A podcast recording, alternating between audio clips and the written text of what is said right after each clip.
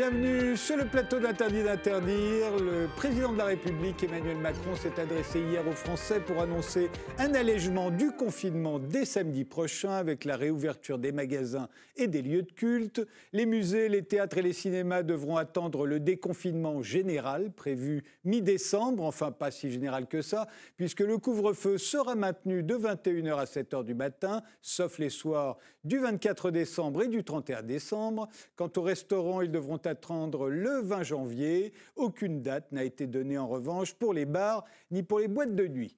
Plutôt qu'organiser un débat sur le sujet, nous avons choisi de donner la parole à Franck Lepage et à ses collègues du collectif L'Ardeur, connus pour leur fameuse conférence gesticulée, très différente de la conférence immobile qu'a donnée hier le président de la République. Ils sont trois, je vous les présente tout de suite. Le premier, c'est Franck Lepage. Euh, bonjour Franck, vous êtes une vedette de la contre-culture, militant de l'éducation populaire, vous êtes membre du collectif L'Ardeur. Vos prochaines conférences gesticulées sont prévues à Brest les 18 et 19 janvier. Alors, première question, c'est quoi pour vous l'éducation populaire et quel est votre domaine de prédilection? C'est l'éducation politique, c'est de comprendre le système, euh, comprendre le capitalisme. Voilà. Mes domaines de prédilection sont la culture et les manipulations du langage. À côté de vous, enfin à côté de vous virtuellement, il y a Katia Lang. Euh, bonjour Katia, vous avez été enseignante pendant dix ans en maison familiale rurale. Vous êtes aujourd'hui formatrice d'enseignants, vous accompagnez des jeunes déscolarisés et vous êtes éducatrice populaire, membre du collectif L'Ardeur. Vous formez à la conférence gesticulée, vous animez des ateliers. Alors c'est quoi pour vous l'éducation populaire et quels sont vos domaines de prédilection? Eh ben, J'aime bien cette petite phrase de Paolo Freire qui dit personne n'éduque personne, personne ne s'éduque seul, les hommes et les femmes s'éduquent euh, par l'intermédiaire du monde. Voilà. Je trouve que ça, c'est pas mal. Et moi, je suis euh, euh, plutôt sur la question de, de l'école, des pédagogies. voilà. la question de la formation professionnelle aussi. Alors l'image est un peu saccadée, mais le, son fonctionne. J'espère qu'il en sera euh, ainsi jusqu'à la fin de l'émission. Le troisième, c'est Philippe Merland. Vous avez été journaliste pendant 40 ans à Radio France, à La Vie, à L'équipe, à Libération, à Autrement et même à l'Expansion. Vous êtes co-auteur avec Luc Châtel euh, de Média, la faillite d'un contre-pouvoir, un très bon livre paru chez Fayard. Vous avez rejoint le collectif L'Ardeur au début de cette année. C'est quoi pour vous l'éducation populaire? C'est quoi votre domaine de prédilection dans ce domaine? J'allais dire que je me retrouve très bien dans la définition que Katia a donnée, enfin à partir de Paolo Freire. Donc j'allais dire c'est une, une éducation qui est égalitaire, voilà, et qui s'intéresse au rapport de domination en général, euh, rapport de domination de classe, de genre, de race, et qui essaye de les déconstruire avec les gens du peuple. Alors commençons euh, bah, avec euh, la, la, conférence d'Emmanuel de, de, Macron euh, hier soir. vous l'avez regardé, Franck Lepage. Est-ce que vous pouvez nous faire un peu d'éducation populaire sur, ce, sur, ce, sur cette conférence? Ah oui, oui, oui, je l'ai regardé. J'ai regardé notre petit Erdogan à nous. Carrément. Donc c'est je, ah oui, oui, oui, oui, oui, mais oui, oui, mais, mais, euh, mais c'est normal.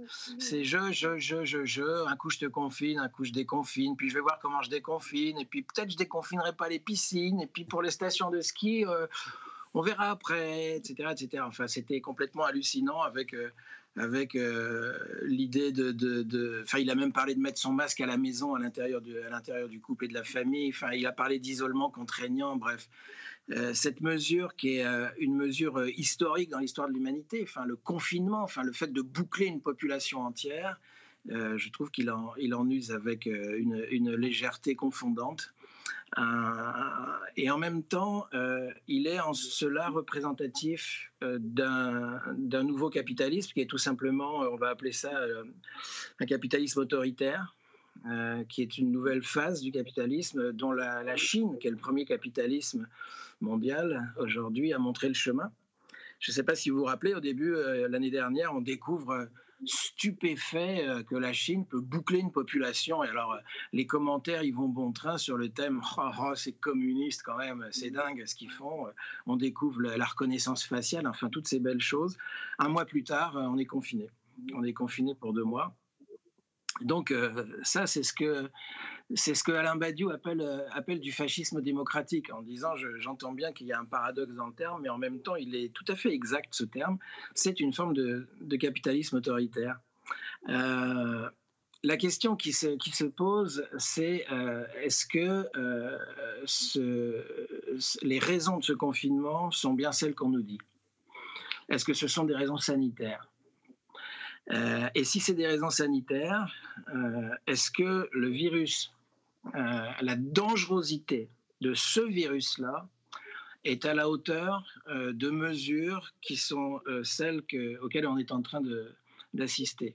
Avec une mise à plat de l'économie réelle, avec des gens qui se suicident, avec des, cancers du sein chez les femmes qui doivent attendre sept mois un dépistage, enfin, avec des catastrophes. le, le, le, résultat du confinement est probablement plus grave que le Covid lui-même. Donc, la question, et après j'en resterai là pour l'introduction à la question que vous m'avez posée, c'est OK, ce virus est un virus dangereux, euh, personne ne songe à le nier, je n'ai pas spécialement envie de l'attraper, mais est-ce que sa dangerosité est euh, en rapport, est-ce qu'il nécessitait un confinement euh, moi, je veux bien qu'on me confine si j'ai une centrale nucléaire qui pète à côté de la maison ou si euh, la, peste, la peste noire du Moyen Âge arrive chez moi. et là, ce qui est très intéressant, c'est que c'est pas la peine d'être complotiste. J'imagine qu'on reviendra sur la question du complotisme. il suffit de regarder les chiffres du gouvernement, les chiffres officiels produits par le gouvernement lui-même. ces chiffres il y a deux choses à regarder. C'est la létalité et la mortalité. La létalité de ce virus, c'est le nombre de personnes qui meurent après l'avoir attrapé. Ça, c'est la létalité. La mortalité, c'est le nombre de personnes qui meurent rapporté à la population générale. Les chiffres sont publics, ils sont extrêmement simples. La létalité de ce virus, euh, c'est que 99,5% euh, des gens guérissent, c'est-à-dire s'en sortent sans aucun problème. Et la mortalité, là, c'est 99,9, 99,95. C'est-à-dire, c'est euh, massivement, tout le monde s'en sort, sauf, effectivement, les fameux 0,0 et quelques. Et donc, la question, c'est que probablement que la raison du confinement n'est pas une raison sanitaire. Euh, et si on met ça en rapport avec le fait que c'est pas seulement en France que ça se passe, parce qu'on pourrait dire ça c'est Macron, euh, il est fou, enfin bref, peu importe. Euh, ça se passe mondialement. C'est quasiment le monde entier, en tout cas les pays riches, qui déconfinent. Et donc le fait de mettre ces deux choses ensemble, c'est-à-dire un confinement dont la raison n'est probablement pas sanitaire, parce que ce virus n'est pas assez, euh, entre guillemets, dangereux et le fait que ça se passe mondialement, ça nous permet d'essayer de raisonner en termes de système. et euh, l'éducation Pardon de vous interrompre, Franck Lepage, mais on, pourrait tout aussi bien dire que les, les, deux chiffres que vous avez donnés sont si bas. Enfin, s'il y a eu si peu de morts, c'est justement parce qu'on a confiné. Si on n'avait pas confiné, si on avait laissé faire, comme au temps de la grippe de Hong Kong, euh, il n'y aurait pas eu 30 euh, ou 40 000 morts en France, il y en aurait peut-être eu 300 000 ou 400 000, voire plus. Je vous rappelle que les populations fragiles en France, c'est plus de 20 millions de gens. Donc c'est plus de 20 millions de gens qui pourraient, qui risqueraient de mourir si elles attrapaient le coronavirus. Pas forcément, puisqu'il y en a beaucoup qui guérissent, heureusement, mais elles auraient pu en mourir. Euh, voilà, on pourrait dire que c'est grâce au confinement qu'on en sort de si bien tiré. C'est l'argument que sortira le gouvernement, c'est évident. Euh, on ne saura jamais. Euh, la plupart des, des, médecins un peu sérieux euh, ont l'air de dire que euh, on peut absolument pas, il n'y a pas d'études qui permettent de dire que le confinement, euh, ni, les masques d'ailleurs, ont eu le moindre effet. donc, on ne peut pas répondre à cette question. on peut effectivement, c'est effectivement l'argument qui va nous être opposé, c'est de dire c'est grâce au confinement qu'il y a eu finalement pas tellement de morts. Oui, et c'est grâce au confinement que les courbes se sont aplaties, comme on dit.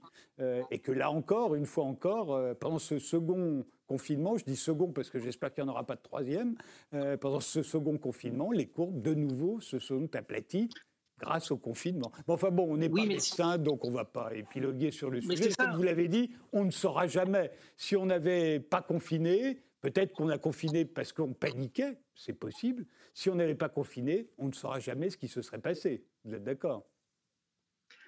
Ce qui est très surprenant, c'est la rapidité avec laquelle tout le monde s'est mis à confiner, alors que c'est une décision d'une ampleur, d'une gravité absolument inouïe. Enfin, deux mois bouclés avec, des, avec la, police qui vous colle des amendes, qui, qui, enfin, c'est d'une violence absolument incroyable.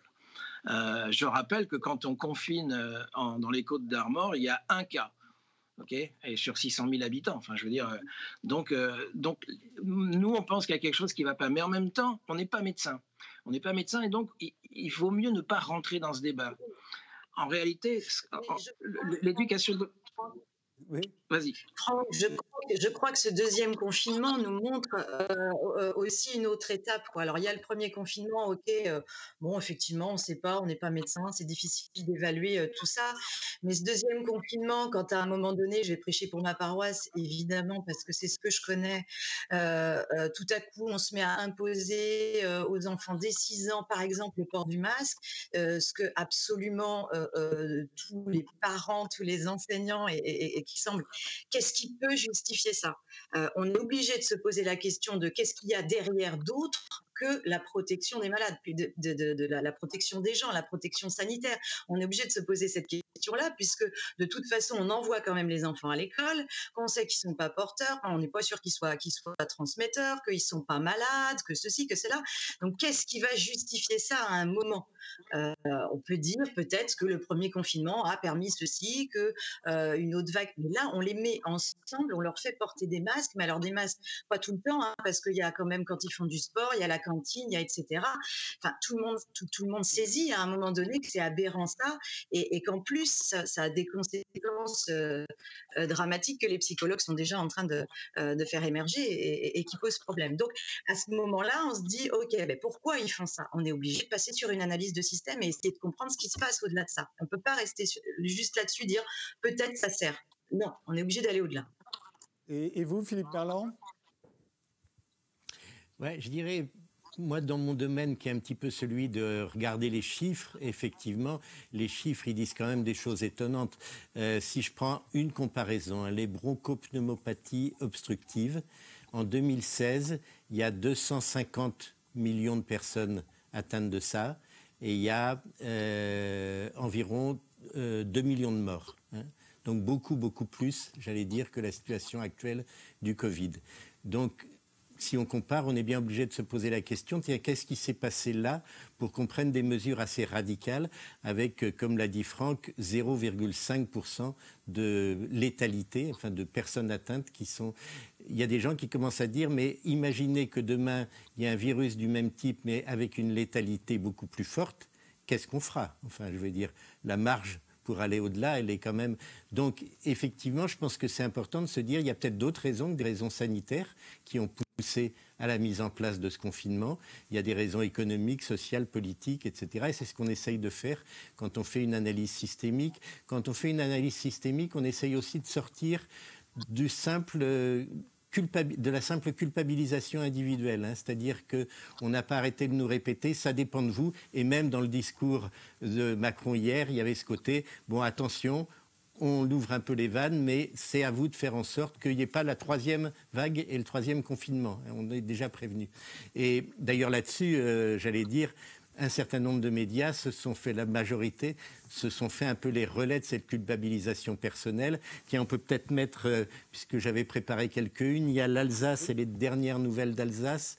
À un moment donné, je ne sais pas si vous avez les unes là. Voilà, coronavirus, gare au relâchement. C'est vrai que c'est un mot qu'on Gare au relâchement, hein. voilà. Le relâchement. Voilà. Donc tout vient de notre responsabilité individuelle.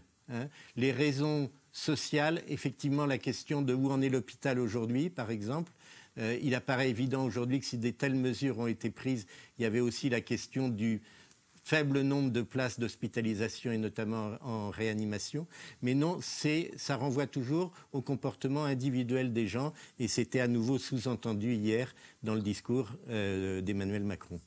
Mais je crois qu'on a tous bien compris, et à la limite d'ailleurs le gouvernement ne s'en est jamais caché, euh, le nœud de toute cette crise, c'est effectivement euh, la peur que les hôpitaux soient submergés par les malades du Covid et aussi par ceux qui souffraient d'une autre pathologie. Et, ce qui s'est passé pendant le premier confinement, c'est qu'il y avait tellement de malades du Covid dans les lits de réanimation que plus personne d'autre ne pouvait y accéder et que ça a sans doute causé et des morts et des problèmes euh, euh, considérables, ce qu'on a voulu éviter pendant ce deuxième confinement. Je suis toujours étonné quand on cherche la raison. Quelle est la raison du confinement? Quelle est la raison? Parfois, les raisons sont toutes bêtes. C'est celle-ci, probablement. Il y a la panique aussi, il y a le mimétisme. Euh, parfois, on fait ce que fait le voisin, parce que si on ne fait pas comme le voisin, les gens vont vous le reprocher. Il suffit qu'il y ait plus de morts en France pour qu'on en veuille au gouvernement par rapport euh, à ce qui s'est passé euh, dans le pays d'à côté.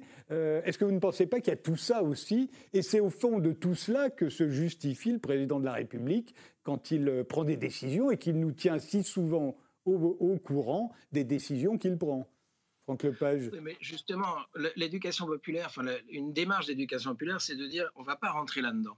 La question n'est pas de savoir si Macron est méchant, euh, qui dit la réalité, est-ce que Raoult a raison, est-ce qu'il a tort. Je veux dire, on, assiste à ça depuis, euh, depuis un, an quasiment. Euh, le problème, c'est de, prendre, de prendre du recul et d'analyser, on l'a dit tout à l'heure, d'analyser en termes de système. Et en termes de système, il se passe quoi? Et c'est parce que le capitalisme est un système de, de, surproduction euh, de marchandises et qu'il arrive euh, complètement à saturation. Et il doit trouver des nouveaux marchés.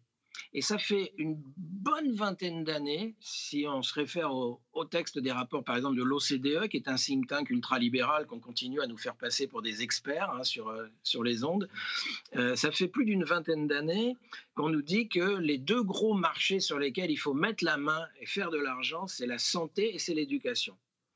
Euh, le projet de l'Union européenne, c'est ça. Le projet, hein, l'Union européenne qu'on nous a vendu comme étant l'Europe, hein, ce, qui est une, arnaque.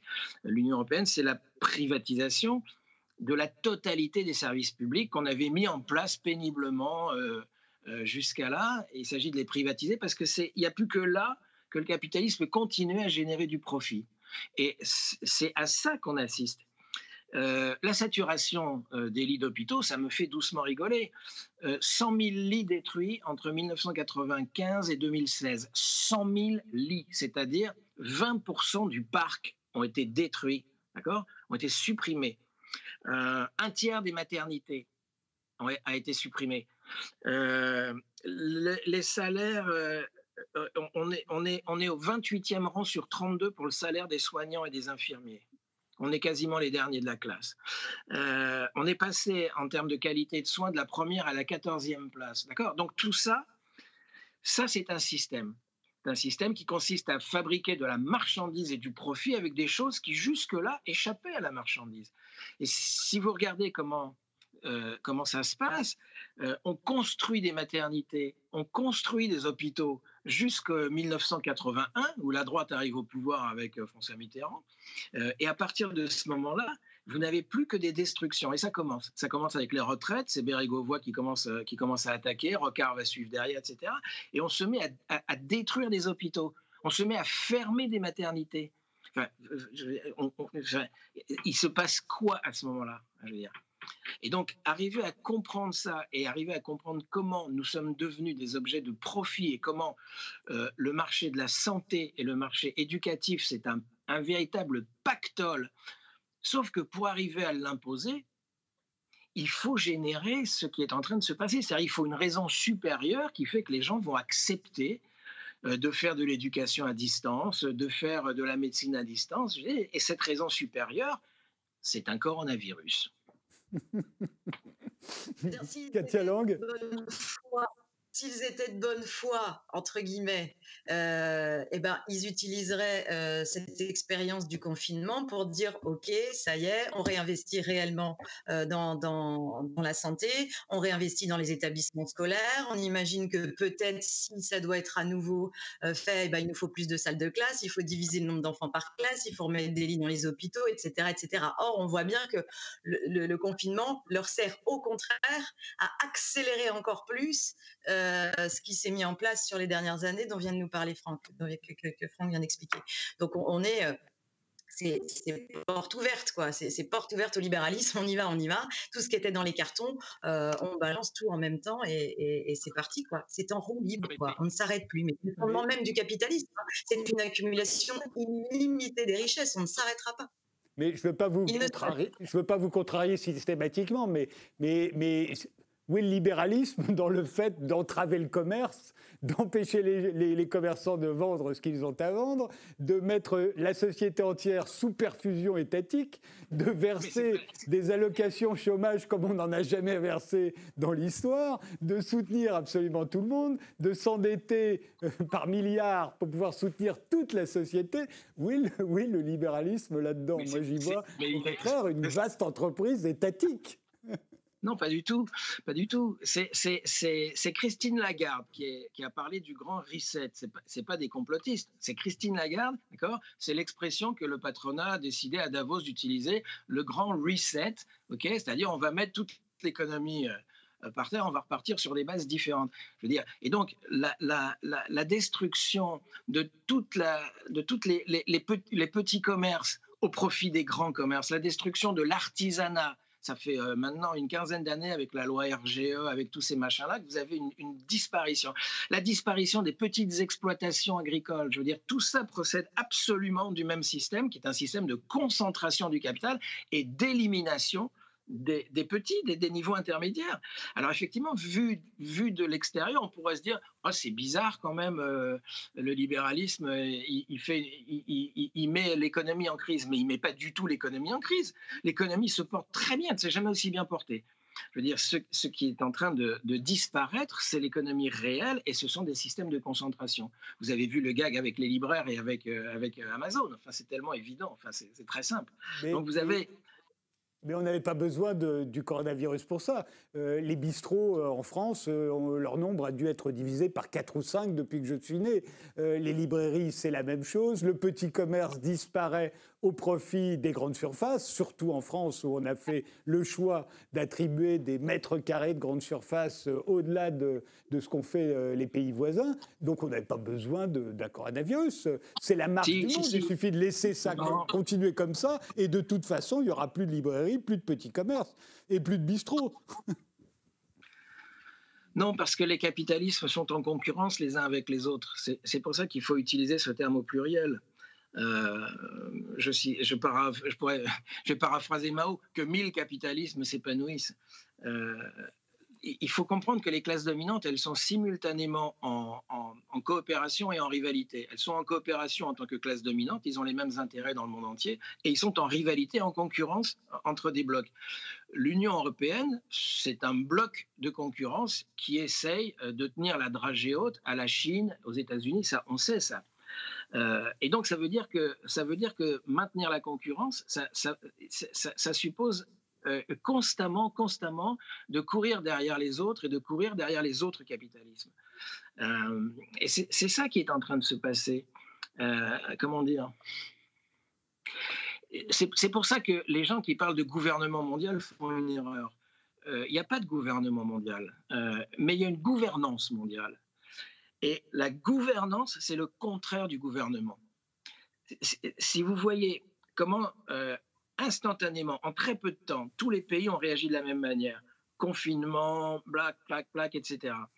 Euh, la simultanéité et la rapidité de cette réponse nous permettent de dire qu'il y a une gouvernance mondiale. La gouvernance, c'est très simple. Hein. C'est d'empêcher les gouvernements de gouverner. C'est-à-dire, c'est de laisser complètement libre cours aux multinationales. Pas d'autre définition de la gouvernance. Euh, les États se mettent actuellement au service des multinationales. Et ça, c'est pas du complotisme. Euh, c'est une, modification substantielle de l'économie qui fait que. Vous avez vu le nombre de licenciements depuis le Covid? Je veux dire, ils se régalent là, c'est open bar. Je veux dire, ils licencient à tour de bras. Je veux dire, ils sont en train de, de, de virer, de dégraisser, de, de faire ce qu'ils n'auraient pas pu faire s'il n'y avait pas eu l'argument du, du Covid. Ça aurait été quand même plus compliqué à faire. Donc moi, je pense qu'ils ont besoin de ça. Mais je parle beaucoup.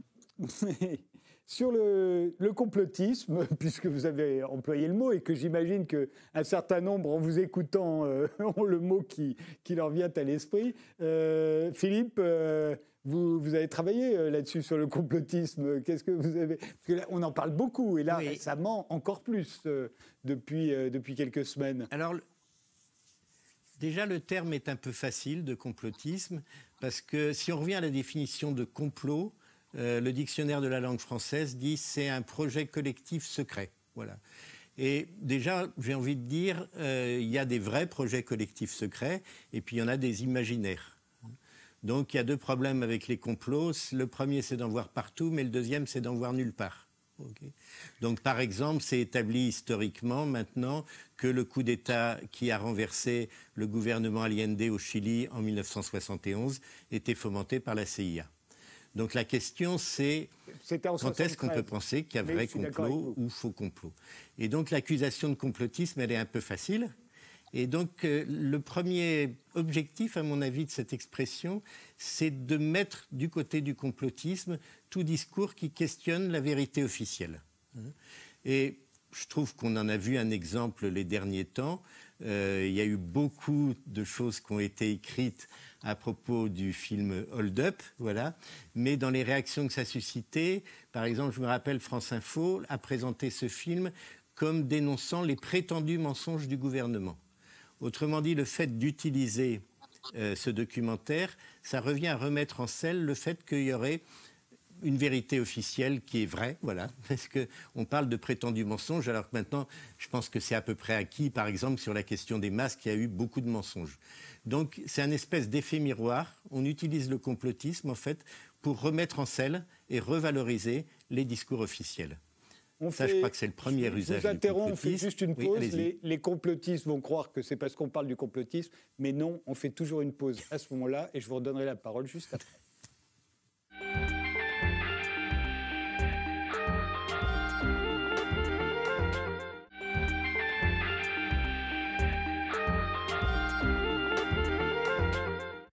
On reprend cette émission avec euh, Franck Lepage, avec euh, Katia Lang et Philippe euh, Merlan, trois militants de l'éducation populaire et du, membres du collectif L'Ardeur. Philippe Merlan, la parole était à vous. On était sur le complotisme, l'accusation de complotisme. Euh, qui vient et revient en permanence, mais on pourrait presque dire de tous les côtés, puisque les complotistes accusent les anticomplotistes d'être complotistes et vice-versa. Hein. Oui, c'est fou. On parle beaucoup, beaucoup, beaucoup de complotistes pendant cette vague-là. Alors c'est même, euh, on peut peut-être montrer une une, celle de la dépêche euh, qui titrait sur le virus du complotisme. Il y a beaucoup de médias qui ont titré là-dessus, qui ont dit il y a deux virus, en fait. Il y a celui du Covid, mais il y a un virus parallèle qui circule, qui est celui du complotisme. Alors moi, ce qui m'étonne beaucoup, c'est à quel point il y en a qui peuvent être certains de donner des brevets de complotisme à telle ou telle théorie, etc. Alors quelquefois, c'est très difficile. Alors par exemple, dans ce numéro de la dépêche, à l'intérieur, il présentait un lot de théories complotistes il y en avait deux, par exemple. Le premier, c'était, dont il rigolait doucement, c'était que Agnès Buzyn était au courant des choses dès janvier. Voilà, donc ça apparaissait comme complotiste de dire ça. Ben on sait depuis euh, que l'a admis elle-même. Voilà. Euh, la deuxième, qui était de dire il y a des folles rumeurs autour du laboratoire euh, P4 de Wuhan. Voilà, comme si c'était du délire de penser qu'il a pu jouer un rôle. Ben à nouveau, c'est une hypothèse qui fait partie des hypothèses plausible euh, qu'un laboratin se soit infecté et du coup contaminé. Enfin voilà. Donc il faudrait être très très prudent, euh, je trouve, par rapport à ça et essayer au lieu de discerner des brevets de complotisme, ceci, cela. Je crois qu'il y a une autre fonction aussi du complot, enfin de l'utilisation du complotisme, bah, c'est d'éteindre la liberté d'expression, puisque finalement, on se dit oh là là, c'est dangereux, euh, le bas peuple est incapable de faire le tri entre les vrais et les faux complots. Donc il vaut mieux que nous, ce qu'on juge des fake news, eh ben, soit interdite de diffusion. Et si ce qui s'est passé là à propos du film Hold Up, on pense absolument pas que peut-être ben, c'est intéressant qu'il continue à être diffusé éventuellement pour le critiquer, pour voir ce qui est. Mais voilà, mais il y a un phénomène d'interdiction. Et donc, de plus en plus, on voit cet usage du complotisme pour interdire tout autre discours que la vérité officielle. C'est comme si c'est là, et si vous sortez du discours officiel, ben vous êtes facilement euh, étiqueté de complotiste. Alors, et puis, si je peux me permettre, il y a un hein, troisième usage, à mon avis, du complotisme, parce que... il n'est pas interdit, le film. Il a été viré des plateformes.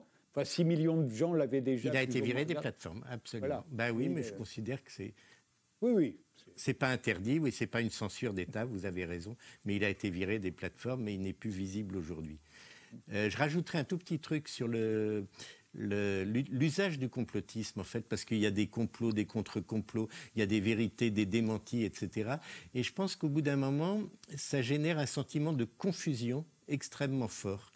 Et l'autre jour, j'avais vu un texte d'un philosophe, Mathias Girel, qui disait que la confusion, c'était quelque chose qui servait bien les intérêts des puissants, des dominants, parce que quand on est dans la confusion, on ne sait plus avec qui on est, contre qui on se bat, quelle alternative on, peut proposer. Et donc je pense que toute cette séquence, elle est marquée par beaucoup de confusion, y compris de la part des experts en complotisme, qu'il y a maintenant des experts en complotisme. Le jour, il y a deux ans, où il y a eu la première enquête sur ce que les Français pensaient des théories complotistes, comme on dit, eh bien, on leur avait proposé une dizaine de théories complotistes, et parmi celles-ci, il y avait aussi bien la Terre est plate que la CIA a joué un rôle dans l'assassinat de John Fitzgerald Kennedy. On range ça dans le même sac. Hein. Donc quand on range ça dans le même sac, pour moi, on participe complètement. Il y en avait même une de plus, c'était est-ce que vous pensez que Dieu a créé le, monde? Je crois qu'elle était dedans. Et si vous étiez croyant, ben vous étiez. Eh bien oui, c'est une question, effectivement. Oui, oui.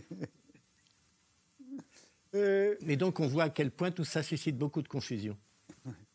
Katia Lang. Euh, un peu euh, complotiste de naissance finalement parce que en tant que femme, je, je, je pense que les hommes sur l'intégralité de la planète service les femmes à leurs propres privilèges. Donc vous imaginez bien que je suis complotiste de naissance, désolée.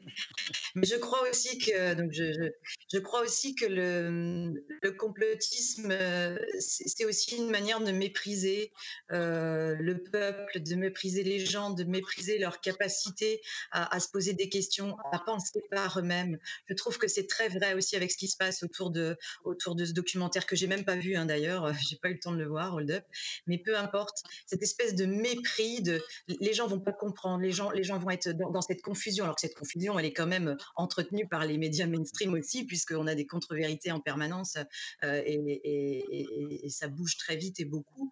Euh, mais je trouve qu'il y a, voilà, il y a vraiment cette, cet écrasement des gens, on va leur dire, mais ils vont pas comprendre, ils vont pas comprendre, et donc s'ils sortent du discours officiel dominant, euh, celui qu'il faut qu'on puisse prendre, qu'on puisse avaler sans se poser de questions. Si on les fait sortir de ça, oh là là là là, ils vont vraiment euh, dire n'importe quoi et ça va prendre des proportions qu'on va plus pouvoir gérer. C'est du mépris de classe et c'est assez insupportable. Franck Lepage, rien à ajouter sur ce sujet? Oui, parce que c'est vraiment bien entre retenu et bien organisé par les médias. Euh, je cite deux exemples. Euh, euh, France, France Culture annonce une manifestation d'anti-masques à Berlin avec des drapeaux du Troisième Reich. On se dit quand même, ah oui, d'accord. le lendemain, antenne, j'allais dire antenne 2, je suis un peu vieux. France 2, France 2 parle d'une manifestation de 16 000 euh, manifestants anti-masques. Et les seules images qui montent sont effectivement des drapeaux nazis euh, d'un espèce de petit groupe de, de, de, groupuscule de nazillons dans un coin. Et heureusement, il y a un petit, un petit pépé à la fin qui, qui, qui dit que ces gens-là sont vraiment pas, pas nombreux euh, et qui nous emmerdent, mais que 99% de la manif, c'est des, des, honnêtes pères de famille. Mais vous voyez comment les médias réalisent l'amalgame complosphère égale fachosphère. C'est des termes qu'ils utilisent. Et donc, ça veut dire que si vous êtes si vous questionnez l'usage du masque, par exemple, euh, dans l'espace public, qui est une, énorme aberration, si vous questionnez l'usage du masque à l'école, si vous questionnez, bref, la, politique, vous êtes immédiatement suspect de vous rapprocher de l'extrême droite. Et ça, c'est un, piège qui paralyse la gauche depuis maintenant que Mitterrand a installé l'extrême droite comme système pour, faire élire euh, euh, les, les Macron, etc. etc. C'est-à-dire que ce qui est quand même sidérant dans cette, euh, dans cette affaire, c'est le silence de la gauche institutionnelle. Je ne sais pas où elle est. Je veux dire, elle n'est pas là. Enfin, je veux dire, je les entends pas. Enfin, j'ai envie de dire à mes copains de la France insoumise, les mecs, eh oh, euh, insoumettez-vous là. Enfin, allez-y. Je veux dire, l'objet n'est pas aujourd'hui de réclamer la gratuité des masques, c'est de réclamer l'abolition des masques dans la rue. D'accord? Moi, quand je vois des petits vieux qui conduisent avec leurs masques, enfin, je veux dire, qu'est-ce qu'on a réussi à nous faire faire? Enfin, C'est un truc de fou. Mais vous voyez comment le coup, on nous refait le coup des gilets jaunes. Vous vous rappelez de ça? Euh, les, 86 premières gardes à vue aux Champs-Élysées, le ministre prend la parole pour dire que c'est l'ultra-droite. C'est l'ultra-droite, merde. En fait, on s'aperçoit qu'aucun de ces gens n'était politisé, surtout pas à droite. Euh, c'était tous des, plombiers, des menuisiers, c'était des, des, gens qui bossaient. Mais ça a suffi pour que la gauche immédiatement fasse une assimilation gilet jaune égale euh, extrême droite, égale raciste, égale fasciste. Et on est en train de faire exactement la même chose en ce moment. Et, donc, si vous êtes de gauche, vous allez forcément devenir complotiste pour pas qu'on puisse vous soupçonner d'être du côté de l'extrême droite. Et le piège est parfait. Katia Lang, euh, vous étiez beaucoup élevé euh, contre l'enseignement à distance pendant le premier confinement. Euh, il se trouve que pendant le deuxième confinement, celui dont on est censé sortir euh, euh, à la mi-décembre, je dis censé parce que ça dépendra encore des chiffres, on a laissé ouvert. Ça dépendra de notre capacité à obéir. Oui, on a, on a laissé ouvert les écoles, les lycées. donc, on vous a entendu. Vous devriez être contente. Ah, qu'on est rouvert, euh, qu'on est ouvert. Oui, mais peu importe qu'on est, qu'on est ouvert ou fermé, c'est la question de l'enseignement. Encore une fois, c'est pas forcément la, la question. C'est euh, en éducation populaire, on, essaie de voir les choses sur du long terme aussi. C'est pas, moi, je suis pas habilitée à dire euh, réellement, il fallait rouvrir par ouvrir, c'est important. encore une fois, on, va revenir sur cette même question. La question, c'est de d'analyser, d'observer ce qui s'est passé dans ce qu'on a fait vivre de manière, pour le coup, assez violente. Bon, Imaginez que peut-être c'était nécessaire avec l'école à distance et comment est-ce que ça permet d'instituer un, champ nouveau dans, l'éducation, de modifier tranquillement mais, sûrement euh, et profondément les pédagogies, les organisations de travail et le rapport même de l'enfant à l'école. Euh, voilà, quel est ce qu'est du sens de l'école.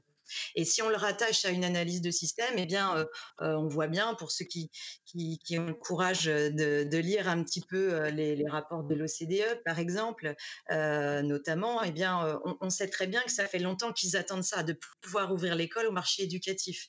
Ils sont poussés par les GAFAM derrière, et, donc voilà, c'est des gros budgets. On est à 7 milliards de, dollars en, France, ça c'est le, le, marché éducatif français, 20 milliards en Europe. Et donc il y a nécessité à ouvrir ces marchés-là. Donc, comment est-ce qu'on peut les ouvrir? Eh ben, on a déjà mis en place un certain nombre de choses. Hein. On appauvrit, euh, on, fait la même chose qu'avec le, système de santé publique. On appauvrit dans un premier temps, c'est-à-dire on, on fait des coupes budgétaires, on met en place des procédures, on met en place la démarche qualité, euh, et, puis à, partir de là, on appauvrit les métiers, on appauvrit la, possibilité pour les travailleurs de penser leur métier dans, leur, dans la globalité, on crée des dysfonctionnements, et une fois que ça dysfonctionne, on sort l'innovation. C'est formidable. Et là, l'innovation, c'est euh, effectivement l'enseignement à, distance. Dès mai 2020, là, au mois de mai, il y a eu un projet de loi qui est sorti pour l'enseignement numérique distanciel, un projet de loi, hein, ce n'est qu'un projet de loi, on est d'accord, mais quand même, c'est parti, sur les lycées, les collèges et les écoles en France. Euh, les camarades européens observent euh, la même chose. Ça veut dire qu'ils sont, ils sont prêts, quoi. C'est ce que d'ailleurs nous dit Blanquer quand, euh, dès le début du confinement, le il dit pour l'école à distance, nous sommes prêts. Voilà, c'est à quoi les enseignants répondent Ah bon? Parce qu'ils ont galéré et ils ont énormément travaillé pour pouvoir essayer de mettre en place et de maintenir un lien pédagogique quand même et relationnel avec, avec les enfants. Et ils se sont battus, ils ont fait ça au mieux de ce qu'ils pouvaient. Mais lui, il était prêt, ce qui est assez formidable.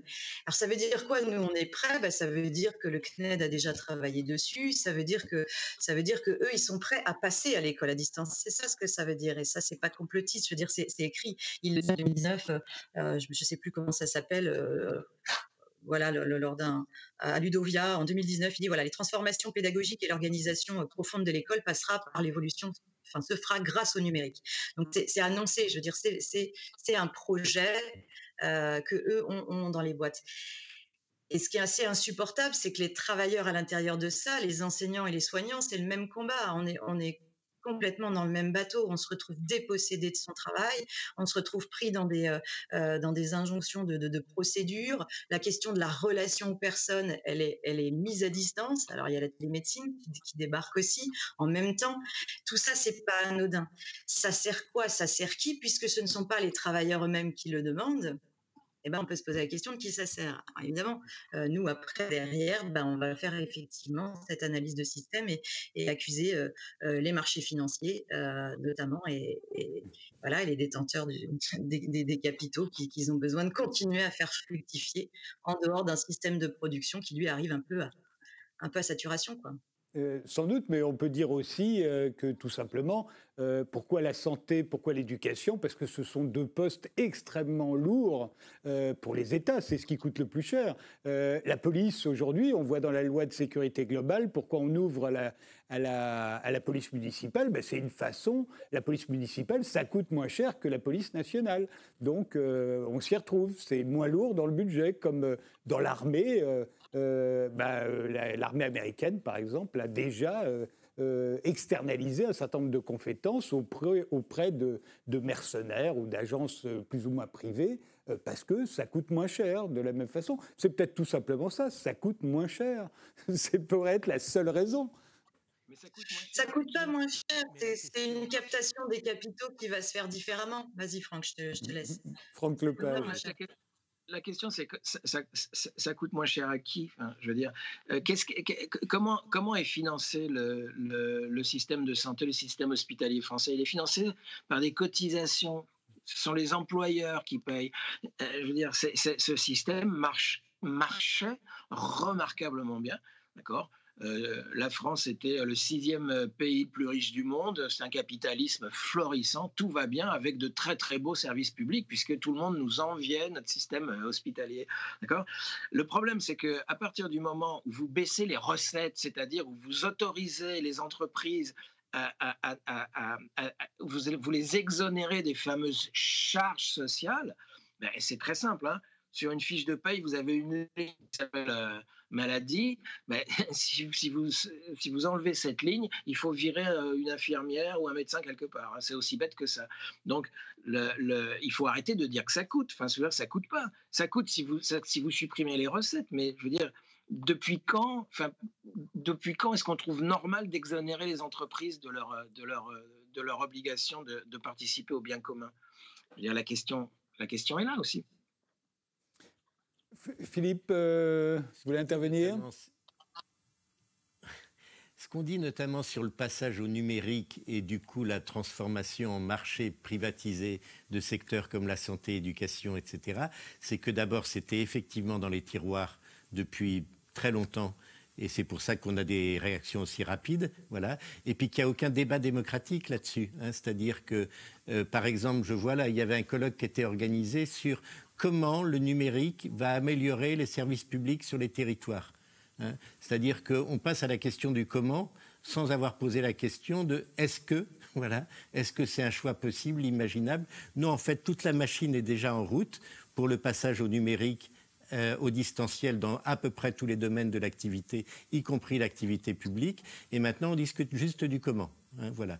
Et par ailleurs, ce passage au numérique, ça s'accompagne effectivement de la privatisation large parce que les prestataires de services, hein, euh, moi j'ai été euh, atteint du Covid, pas très gravement, et bien tout de suite j'ai eu plein de propositions qui m'arrivaient par mail et par SMS de me brancher sur une plateforme de suivi numérique, voilà, qui était détenue par un prestataire privé qui vous avertissait en même temps si vous aviez un truc grave, il fallait absolument contacter votre médecin généraliste ou appeler le 15. Mais par ailleurs, voilà, donc ça ouvre bien des marchés à des prestataires. Ça s'accompagne complètement en fait le passage au numérique et le fait d'ouvrir des marchés à des prestataires privés oui, dont on peut se demander à quoi ils servent quelquefois. Et c'est ben, il faut passer la parole à Katia parce que c'est présenté comme une, une innovation pédagogique, c'est-à-dire que on vous dit euh, ça va ça va ça va améliorer l'éducation, ça va faire plus d'égalité, ça va etc etc. Et, euh, et, et, toutes les études montrent exactement le contraire. Si tu veux en dire un mot, Katia. Katia. Oui, bah, euh, on imagine que donc voilà, si on, imagine que, ok, on va passer, euh, on, maintient l'école à distance, on va, on va continuer les expérimentations qui sont là. On peut déjà observer ce qu'il ce y a. Alors il y a plusieurs choses. Il y a l'enquête PISA par exemple qui évalue les résultats euh, et les niveaux, on va dire scolaires euh, sur le, au niveau européen. Il montre que tous les pays qui obtiennent les meilleurs résultats sont ceux où il y a le moins d'informatique à l'école et où il y a le moins de temps d'informatique à la maison pour les enfants. Voilà, ça c'est déjà, c'est déjà une première chose. Les, tout ce qui a été fait depuis déjà quelques années, parce que ça existe déjà, la formation à distance. Hein, on a testé les MOOC, on a testé différentes choses on est à 30 à 50% d'abandon, par exemple, là-dessus. Donc, ça veut dire que ça, déscolarise un certain nombre de personnes. Il y a plein de travaux qui sont faits sur les, besoins euh, affectifs qui sont un préalable nécessaire, qui créent la motivation. C'est la relation qui crée la motivation. Et c'est parce qu'il y a motivation que je peux rentrer en phase d'apprentissage. Donc, si on enlève cet élément-là, ça, ça ne fonctionne plus. En fait, ils ne peuvent justifier, on ne peut pas justifier que l'enseignement à distance va rendre les enfants plus performants. Il y a toutes les études montrent l'inverse dans ce qui a déjà été fait. Donc, on est obligé de se poser la question, c'est pas dans l'intérêt de l'enfant qu'on va faire ça. Et encore moins, évidemment, dans, ceux des enseignants et des parents. Euh, parce que pour le coup, euh, et donc on peut l'analyser euh, à l'aune, par exemple, de la domination patriarcale aussi. Qu'est-ce que c'est à un moment l'enseignement à distance dans une, dans une société patriarcale? C'est intéressant de pouvoir questionner ça. Ça veut dire que si je suis plus toute la journée en mixité garçon si je me confronte plus à la réalité de l'autre, au corps de l'autre, euh, comment est-ce que je peux m'émanciper de mes conditions matérielles si euh, je suis euh, un garçon qui, comme à peu près tous les garçons de France, voit ma mère faire 1h30 de ménage de plus, de tâches domestiques de plus que mon père, comment est-ce que je peux voilà, m'exempter ou m'émanciper de cette éducation complètement genrée à distance? Donc pour moi, l'école à distance, en tout cas les conséquences je ne dis pas qu'ils font pour ça. Je dis que les conséquences de ça, ça va être euh, encore un accroissement des dominations sur, les plus, voilà, sur les plus fragiles. Et puis évidemment, euh, et puis évidemment, bah, pour les, classes populaires, pour les personnes qui n'auront pas euh, le capital économique ou le capital culturel pour pouvoir accompagner leurs enfants. Ça, c'est des conséquences dramatiques. Et c'est ce contre quoi on doit se battre. Et peu m'importe le coût je, ne suis pas d'accord pour qu'on raisonne sur l'éducation et sur la santé en termes de coûts. On doit raisonner en termes de projet de société. Qu'est-ce qu'on veut? Qu'est-ce qu'on veut? Et les gens sont en capacité de se rencontrer, de se voir, d'échanger. C'est ce qu'on croit nous dans l'éducation populaire et, de pouvoir euh, le penser par eux-mêmes. Euh, dernière question, il nous, reste, il, nous reste six minutes. Euh, Emmanuel Macron, euh, hier, dans son discours, a dit que le vaccin, quand il arrivera, ne sera pas obligatoire. Certains ont été surpris. Euh, il faut dire que ce serait bien la première fois qu'un vaccin serait obligatoire pour les adultes. Dans l'histoire de l'humanité, ça ne s'est jamais vu. Les vaccins obligatoires ne l'ont jamais été que pour les enfants. Et à chaque fois, ça a créé des mouvements anti-vaccins. Déjà au 19e siècle, il y avait des mouvements anti-vaccins. Dès l'instant où on voulait rendre obligatoire, par exemple, pour les enfants, le vaccin contre la variole. Euh, néanmoins, il l'a dit, le vaccin ne sera pas obligatoire. Qu'est-ce que ça vous inspire euh, euh, au collectif L'Ardeur, Franck Lepage C'est une blague. Enfin, je veux dire, d'abord, le fait qu'ils disent j'ai décidé que ça ne serait pas obligatoire. Enfin, je veux dire, ça veut dire qu'il décidera que ça, sera, que ça, deviendra obligatoire le jour où ça, ça, le chantera. En réalité, ce qui est intéressant, c'est ce qu'a dit la Haute Autorité de Santé. En gros, la Haute Autorité de Santé dit, dans un premier temps, euh, on va faire de la pédagogie. Hein. Ils aiment beaucoup la pédagogie. Euh, mais s'il n'y a pas 75% de la population qui est vaccinée, il faudra passer à des mesures plus coercitives. Donc ça, c'est une recommandation, d'accord? Donc je pense que Macron est pour l'instant dans cette phase de dire on va tellement continuer à angoisser les gens avec des chiffres complètement aberrants qu'on va probablement atteindre les 75% de vaccination et ça ne sera pas la peine de le rendre obligatoire. Le problème, c'est que pour l'instant, on n'est qu'à 59%, je crois, de Français qui sont prêts à se faire vacciner. Euh, Ce n'est pas suffisant pour eux. Euh, donc, euh, OK, le vaccin ne sera pas obligatoire pour l'instant.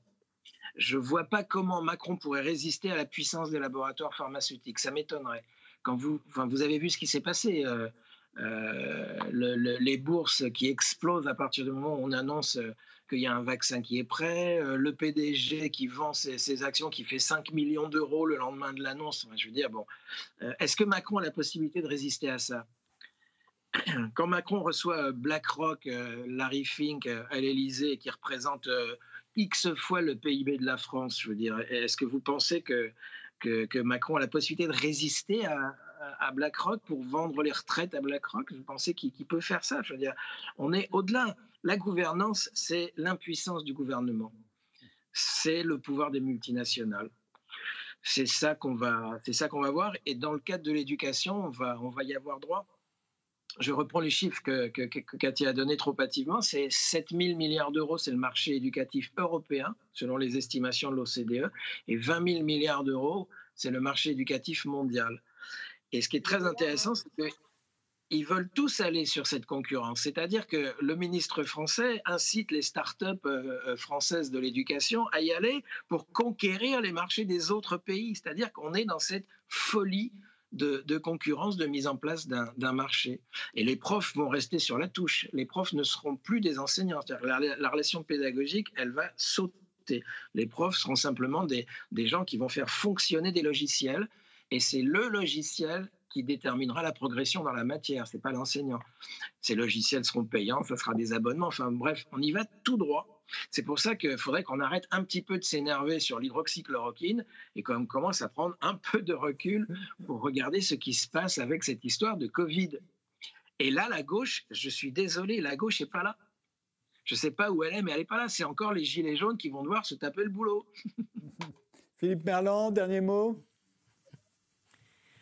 non, rien à rajouter à ce qu'a dit Franck sur l'analyse sur le vaccin. Katia, dernier mot non Non, pareil, même chose. bien. Je ne vais pas rendre avec deux minutes d'avance. Ce serait jamais arrivé. Non, alors moi, voilà, ils se mettent à parler je tous ensemble. rajouter quelque chose. Ah, enfin. Non, je veux bien rajouter quelque chose à propos de l'éducation populaire. Et moi, j'essaye de faire un peu d'éducation populaire aux médias. Et sur cette histoire de que les gens ne seraient pas conscients, seraient imbéciles, etc. Tiens, je veux bien qu'on montre une une de Marianne. Euh, non, pardon, excusez-moi, c'est pas la une de Marianne, c'est la une de l'Express pour une réforme radicale du travail. La une de l'Express. Si vous l'avez. Alors ça, c'était Marianne. Voilà, c'est celle-ci, l'Express que vous nous avez envoyée?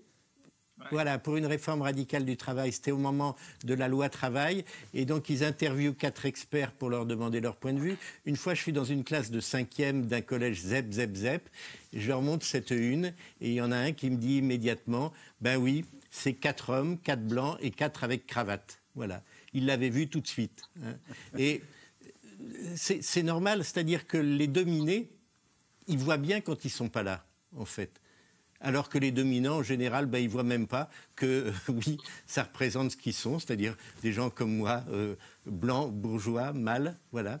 Mais eux, ils le voient. Enfin, voilà. Donc, je pense qu'il y a cette intelligence du côté des dominés de percevoir absolument les systèmes euh, de domination et qui passent notamment par les médias.